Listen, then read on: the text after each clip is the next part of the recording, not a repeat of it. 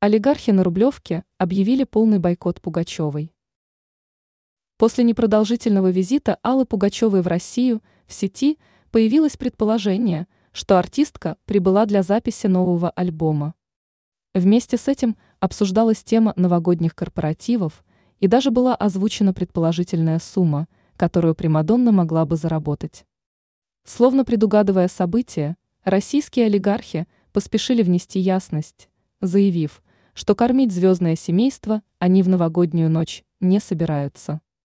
Олигархи с Рублевки решительно объявили бойкот Але Борисовне, которая со времен начала военной спецоперации покинула Россию и проживает в Израиле. По информации российских СМИ, Алла Борисовна, которая давно покинула сцену, решила выступить на новогодних корпоративах. Для выступления уже набран состав музыкантов – а за свое появление Пугачева просит 46 миллионов рублей. Олигархи с Рублевки.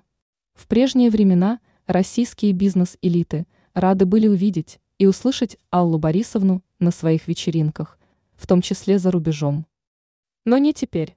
Это правда. Ни один из моих соседей Аллу звать на свои вечеринки не планирует, говорит Кравец. Наоборот, когда стал известен гонорар Пугачевой за новогодний корпоратив, все стали над ней посмеиваться. Один бизнесмен мне прямым текстом сказал, я кормить ее семейку не собираюсь. Приводит МК слова певицы и светской львицы Алена Кравец. Дорого и страшно. Но не только гонорар пугает олигархов.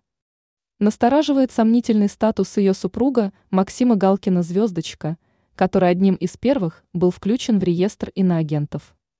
Зачем людям возможные неприятности? Рассуждает Кравец. При этом знаменитость отметила, что многое на Рублевке по отношению к артистам и Пугачевой в частности изменилось. Некоторые даже на какой-то период уехали из России.